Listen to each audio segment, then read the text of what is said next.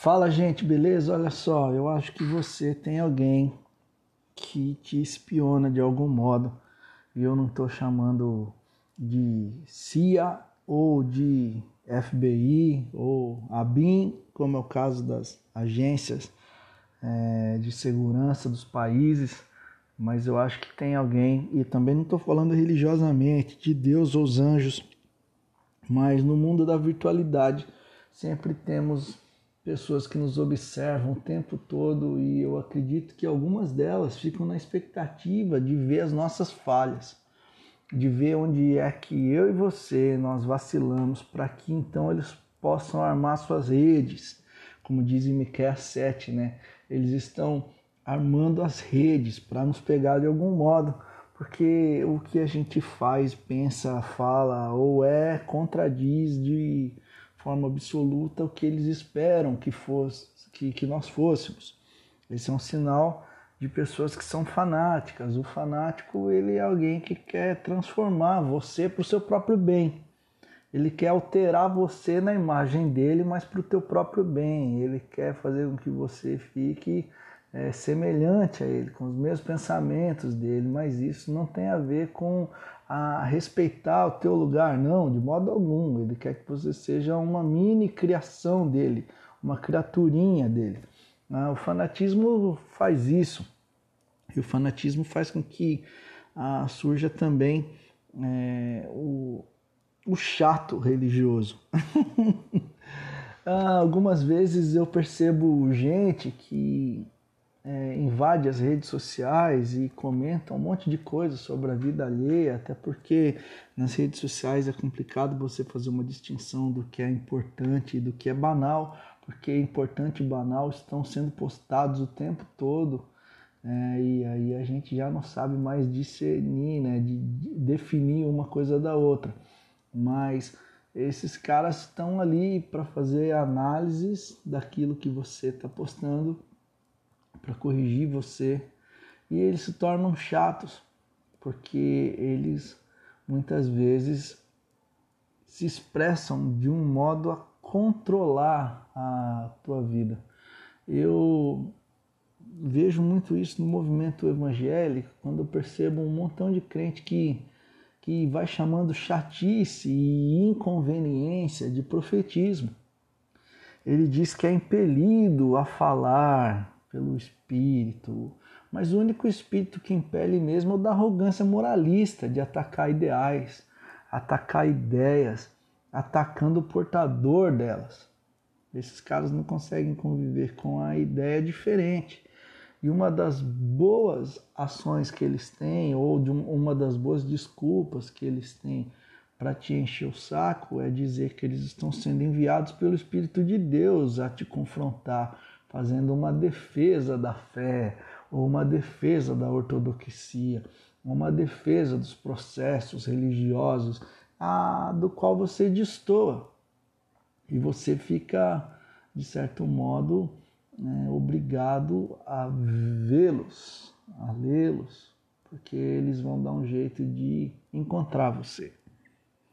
Os fanáticos vão encontrar você porque eles te seguem eles te seguem justamente para discordar de você. Eles te seguem justamente para verem em você um motivo para que eles consigam corrigi-lo.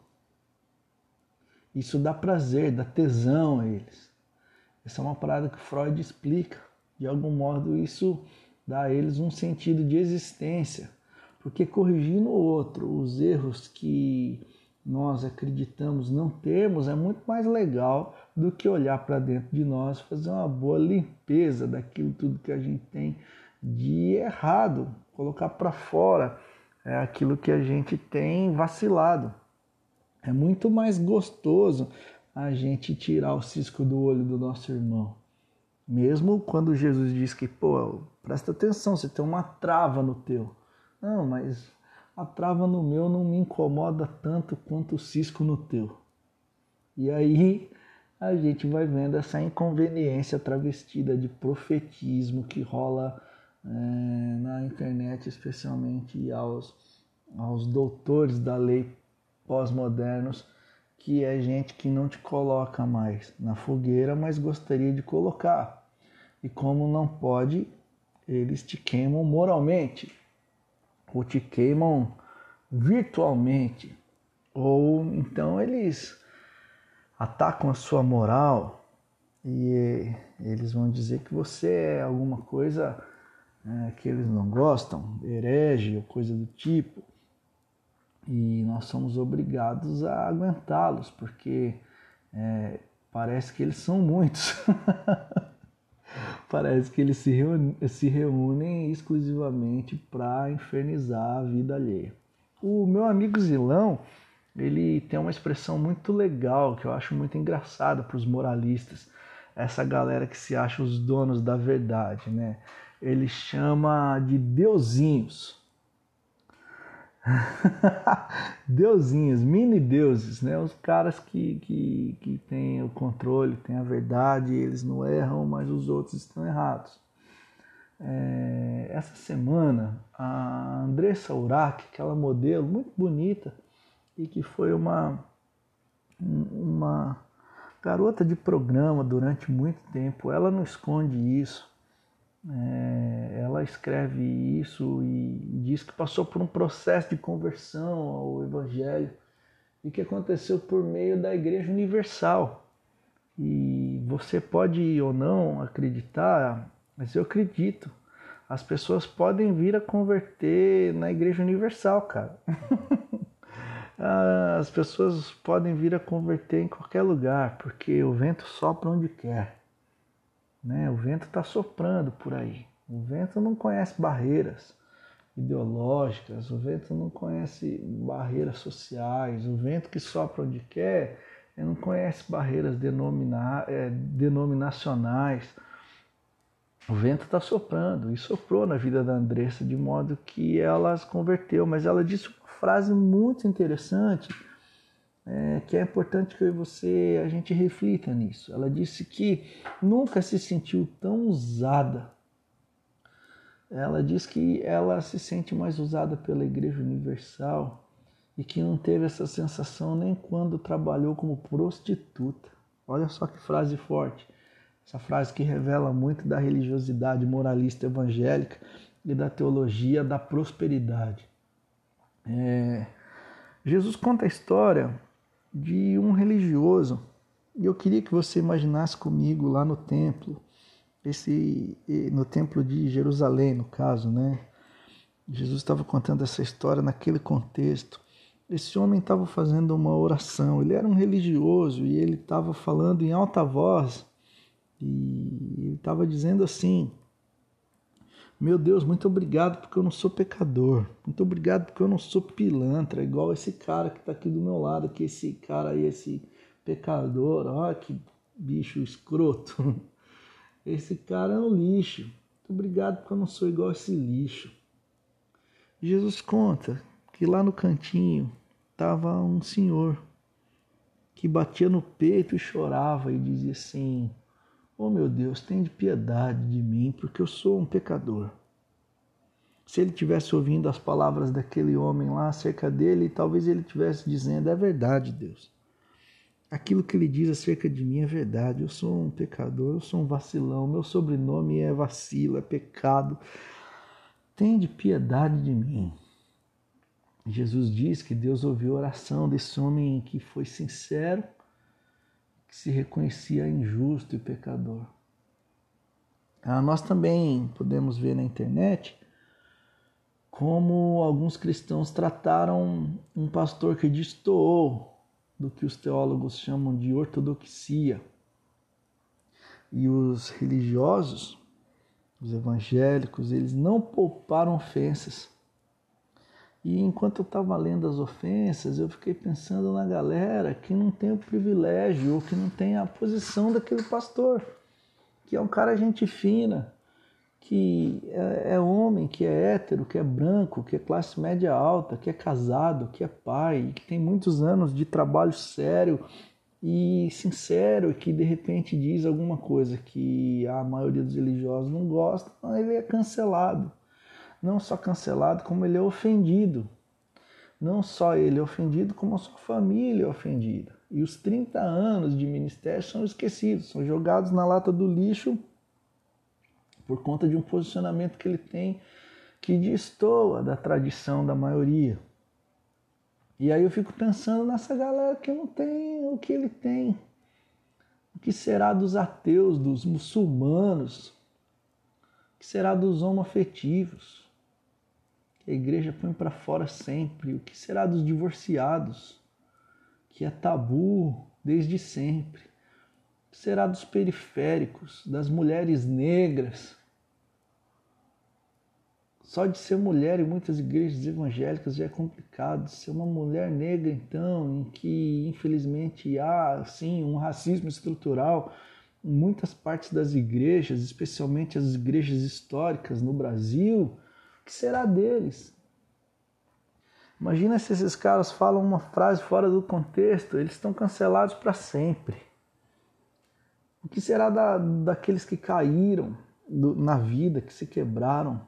gente que dá com a cara no muro, gente que vai destoando, que encontra encrenca pelo caminho, gente que deu mancada na juventude, puxou uma grade, gente que transou fora do casamento, que engravidou, o que será das mães solo, o que será dos, dos tatuados, o que será dos caras que, que usaram droga, mano, que fumaram pedra, o que será daqueles que ficaram viciados no álcool, caíram pras ruas, mano, mendigaram pão. Esses estão fodidos na mão dos religiosos. Daí, gente querida, que eu quero ser contado entre estes. Gente que sabe que vacila, mas não se sente deusinho de nada. Gente que bate no peito e diz: Tá foda, Deus, tem de piedade de mim. Sabe por quê? Quando eu leio os evangelhos, eu vejo que Deus gosta dessa rapaziada desprezada. E eu vejo que Deus não busca os perfeitos, porque não existe gente perfeita. Mas Ele procura a gente sincera. E Ele nos ama do jeito que a gente é e não do jeito que a gente deveria ser porque afinal de contas não há ninguém do jeito que deveria ser. Quando eu e você a gente entende esse amor gracioso de Deus, a nossa vida muda. Tudo muda. Não precisa de ninguém para nos apontar as falhas, não precisa de Deusinho para nos dizer acerca de nós. Nós não precisamos dos espias que ficam monitorando a nossa vida para ver as nossas falhas e falar: opa, peraí, você vacilou nisso, cara. A gente cancela você se você não mudar e ser conforme eu quero que você seja. A gente não precisa destes, porque nós, sendo amados e tendo o discernimento do amor de Deus por nós, nós já estamos diante encarando essa realidade maravilhosa que é a graça de Deus que gera transformação na nossa consciência, de modo que a gente não muda mais para agradar alguém, a gente é mudado pelo amor com o qual a gente recebe. Só há uma coisa a fazer, se render diante desse amor, a gente fica refém do amor de Deus de modo que a nossa vida é transformada para o bem e a gente já não quer mais encher o saco de ninguém. A gente começa a entender que tendo tantas coisas para serem consertadas na gente, não dá tempo e nem há interesse para a gente querer consertar a vida de qualquer outro. A gente fica em reforma constante, tentando melhorar a cada dia a imagem de Jesus. Essa conversão não é uma parada religiosa, não, que aí você vai parar de tomar cerveja e vai tirar as pulseirinhas que estão no teu braço e vai cortar a perna em que tem tatuagem. Não é isso não. Mas é a boa consciência diante da vida. Tem gente que não tem tatuagem, mas é um idiota. Tem gente que tem um casamento de fachada. Tem gente que se faz para os outros. Só que Deus vê o coração. Deus sabe do coração do religioso que está dizendo em voz alta para todo mundo ouvir: olha, eu não sou como aquele cara. Deus sabe do coração dele. E Deus sabe que ele é um sepulcro caiado, ou seja, ele é um túmulo bonito por fora, mas dentro só tem podridão e fedor de carne podre morta. Enquanto do outro lado tem um Zé Ruela, um tadinho, um coitadinho, mais sincero, que bate no peito e diz: Tem de piedade de mim, ó Deus, porque eu sou um miserável de um pecador. Eu quero convidar você a ser gente boa de Deus na terra. Eu não quero convidá-lo a ser mais um dos milhões de chatos que já existem aqui. Chato tem pra caramba. Mas eu quero convidar você a ser gente boa de Deus na terra. Alguém que consegue se libertar dessa escravidão que é querer consertar os outros, a sua própria imagem e semelhança. Quero convidar você a olhar para dentro e diante da verdade do Evangelho e do Espírito Santo, você dizer: Ai de mim, sou um pecador, de misericórdia de mim, Senhor. Me muda para o meu próprio bem, altera minha consciência, me faz enxergar as coisas com outros olhos, me faz ver oportunidade onde não as tem, me faz olhar para um dia cinzento e percebê-lo belo da mesma forma, me faz ter compaixão, me faz compadecer da dor do meu semelhante, passar a padecer na mesma intensidade, me faz ser alguém mais perdoador, ou alguém que tenha coragem de chegar diante daquele a quem ofendeu e dizer: desculpa, mano, foi mal, eu não devia ter feito ou falado isso. Que a gente seja gente boa de Deus na terra. Só assim é que a gente vai ser verdadeiramente discípulos de Jesus. Não são apenas os frequentadores de igreja, mas aqueles que se parecem com Jesus, os verdadeiros discípulos dele. Que você possa pensar nessas coisas e que de algum modo tudo isso que eu estou falando aos teus ouvidos, através de um fone de ouvido, talvez, ou de um fone do teu celular, ou do fone do carro, alto-falante do carro, todas essas coisas que eu só consigo fazer chegar aos teus ouvidos, que o Espírito Santo de Deus faça chegar ao teu coração. Valeu, um beijão, fiquem com Deus, Deus abençoe vocês, né, nós.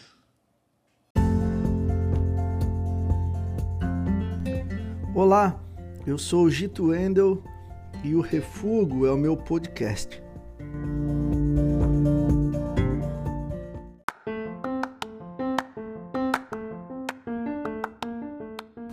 Você ouviu o podcast Refugo.